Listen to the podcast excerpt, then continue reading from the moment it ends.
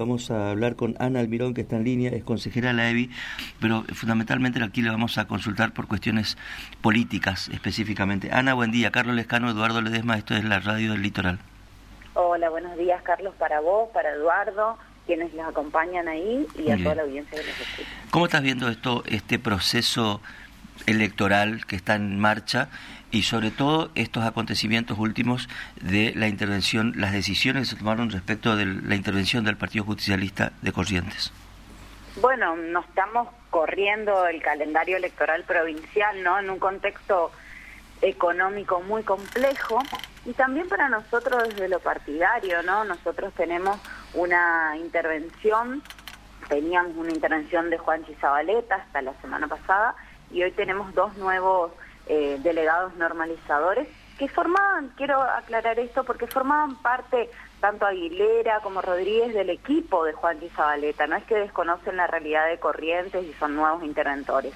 Hay una realidad es que nosotros enseguida vamos a tener el proceso electoral nacional, Juanchi es eh, intendente de Hurlingham y por lo tanto ocuparse también de las elecciones en la provincia de Corrientes va a ser dificultoso, como ya lo vimos en el proceso provincial también, ¿no? y veníamos reclamando nosotros, digo, como partido justicialista, más presencia también del delegado normalizador. Así que tanto Aguilera como Rodríguez fueron parte del equipo de Juan Zabaleta y van a continuar en esa tarea. Aguilera estuvo particularmente todos los días de cierre de las elecciones provinciales participando acá en Corrientes eh, junto al equipo de Juanchi y a Juanchi Zabaleta en, en esos cierres. Así que no, no es alguien desconocido para nosotros y, tampoco desconoce la realidad del Partido Justicialista de Corrientes. Creo que va a venir a acompañarnos en lo que se viene, que son los procesos eh, nacionales, la elección de candidaturas nacionales. Bueno, hoy estamos cursando una una candidatura provincial, acompañando a todos los candidatos, las candidatas, recorriendo muchísimo la provincia, se están dividiendo. Ah, eh, ahora, Ana, Ana, antes de entrar a la cuestión de la campaña provincial, eh, ¿vos crees, eh, bueno, esto se, se, prorrogó, digamos, la, la, normalización o la intervención, como quieras ponerle, del PJ un año más? ¿Crees que dentro de ese año se puede lograr? Lo que necesita, digamos, el partido, que en todo caso es este, ir a una interna y empezar a ordenarse este, con autoridades constituidas, locales, etcétera? Sí, Eduardo, yo creo que ya no da para más. Me parece que esto de que hayan personas que a más de mil kilómetros puedan tomar las definiciones, si bien se involucran en la realidad correntina, me parece que ya nosotros tenemos que tener autoridades constituidas también por el embrollo, uno no tiene que desconocer el embrollo que tenemos dentro de nuestro partido, hoy con varias listas.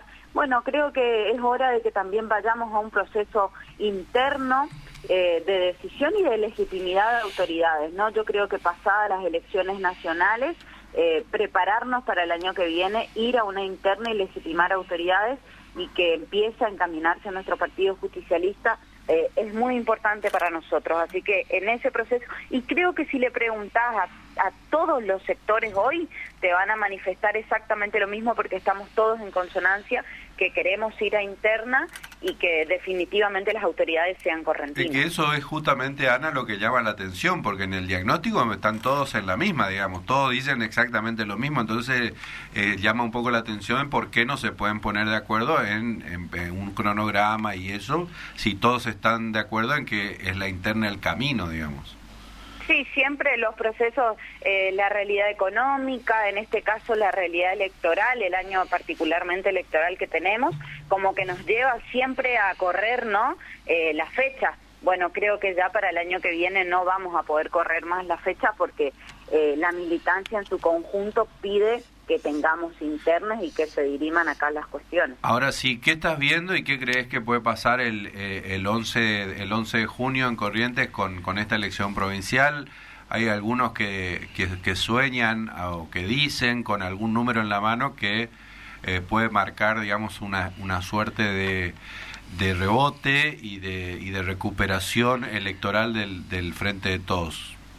Sí, yo creo lo mismo. Me parece que eh, más allá de que tengamos diferentes listas, creo que nosotros si vamos a mirar esos números nos van a terminar potenciando. Nosotros siempre dijimos que para nosotros no es solamente la elección del 11 de junio, nosotros necesitamos como frente, como partido, volver a recuperar ese caudal electoral que teníamos antes, que en la elección anterior eh, la verdad que hubo un decrecimiento y volver a recuperar ese caudal como piso para caminar hacia el 2025, ¿no? Creo que ese es el objetivo de todos. Eh, hablando también con muchos compañeros que quizás están en otras listas, piensan exactamente lo mismo. Pasadas estas elecciones tenemos que empezar a, armar ese proyecto 2025 de ser alternativa de gobierno en nuestra provincia. ¿no? Ana, en ese sentido, ¿cómo se arma una agenda crítica local?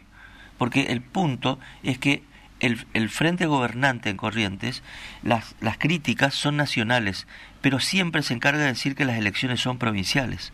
El punto es cómo eh, la oposición, digamos, cómo el, el, frente opositor, el gobierno local de Corrientes, crea una crea, puede, pueda, pueda tener una agenda que confronte ideas, que dé una opción. ¿Cuáles son esos temas?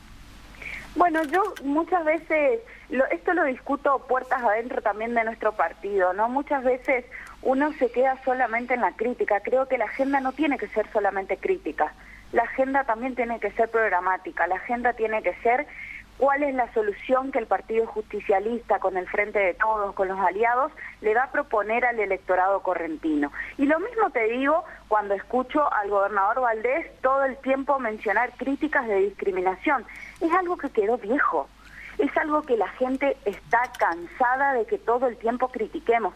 ¿Cuál es la propuesta que puso el gobernador Valdés para los correntinos en estos momentos de crisis? Quiero preguntarle yo que deje de criticar y se ponga a trabajar para los correntinos y las correntinas. Me parece que la crítica por la crítica misma quedó vieja para la sociedad si nosotros no nos damos cuenta de eso.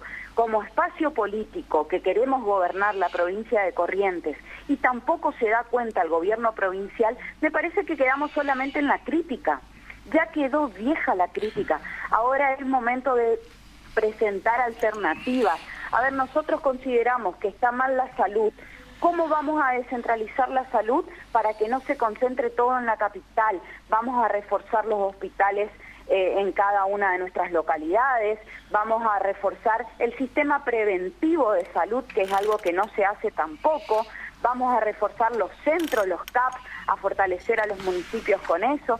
Me parece que ya nosotros estamos para generar propuestas y no solamente quedarnos en la crítica, porque la sociedad está cansada. Los problemas siguen siendo los mismos hace 20, 30 años y todos, desde el oficialismo hasta la oposición, repetimos exactamente el mismo discurso. De todas maneras, Ana, me parece que, eh, que creo entender lo que, lo que dice Carlos una agenda crítica en, términos de ideas, en términos de programas, ¿no? de crítica, digamos, eh, discursiva, digamos, ¿no? Eh, claro, a eso me refiero, a eso me refiero, Eduardo, que nosotros tenemos que presentar programas de gobierno. ¿Qué queremos nosotros? A ver, estamos en desacuerdo en cómo lo maneja eh, Valdés a la provincia, bueno, ¿cuál es la alternativa que proponemos nosotros como gobierno en materia de salud, en materia de educación? Porque tampoco son, eh, es que desconocemos todos los problemas, me parece que son temas puntuales como es el salario de los trabajadores públicos, cómo generamos empleo. Bueno, eh, generar propuestas respecto de eso, sentarnos y con equipos presentar. Nosotros tenemos dentro del Partido Justicialista, del Frente de Todos, grandes equipos técnicos que pueden presentar eso, esas propuestas y bueno, en ese camino estamos también, ¿no? Eh, Ana, finalmente, de mi parte al menos, este, me gustaría saber este, tu opinión, porque sos una persona muy cercana a la, a la vicepresidenta de la Nación. Eh, ¿Qué te pareció el asunto este de que, bueno, finalmente no va a ser candidata y que eso generó, este, bueno, un esquema ahí de efervescencia interna? Porque aparentemente tampoco es que hay eh, alternativa, no hay, no hay candidato que, como dice el mismo Frente de Todos, sintetice este momento de la Argentina para ir a una elección con esta con, toda esta situación que vos mencionaste al principio, ¿no? De, crisis económica, etcétera. Bueno, primero creo que no fue una, una decisión libre, me parece, ¿no? Eh, muchos hablan, Cristina se bajó, yo leía muchos titulares ese día diciendo Cristina se bajó, Cristina no quiere ser candidata. No, no es que no quiere ser candidata. No fue una decisión libre la que tomó de no ir por una candidatura presidencial. Me parece que en el momento en que ella menciona que no es una proscripción a su persona, sino al partido, dadas las últimas consecuencias también que fuimos viendo en, esa carta, Cristina no solamente menciona el, problema económico que estamos teniendo con la llegada del Fondo Monetario que tanto criticamos nosotros.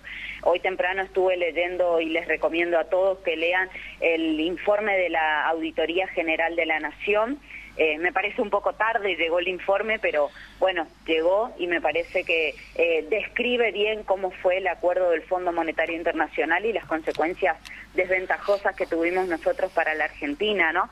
Pero no solamente lo económico, Cristina también en esa carta describe el actuar del partido judicial en estos últimos tiempos. Creo que lo que pasó durante las últimas semanas, durante eh, lo que pasó en Tucumán o lo que pasó en San Juan, habla a las claras que van a terminar decidiendo ir contra su persona y que nosotros como espacio político tenemos que ser inteligentes. Eso menciona en su carta, eh, que la van a terminar bajando, entonces a quién ponemos, cómo nosotros generamos ese proyecto y salimos de este embrollo que en el que estamos hoy decidiendo solamente su candidatura, ¿no? Me parece que eh, ahí Cristina nos llama un poco, menciona la situación, pero también nos llama a la militancia a, trabajar sobre eso, a trabajar sobre la unidad, a trabajar sobre un, programa de gobierno en razón de la situación económica que estamos viviendo. Ana, muchas gracias por estos minutos con nosotros. Bueno, muchísimas gracias a ustedes, un abrazo enorme.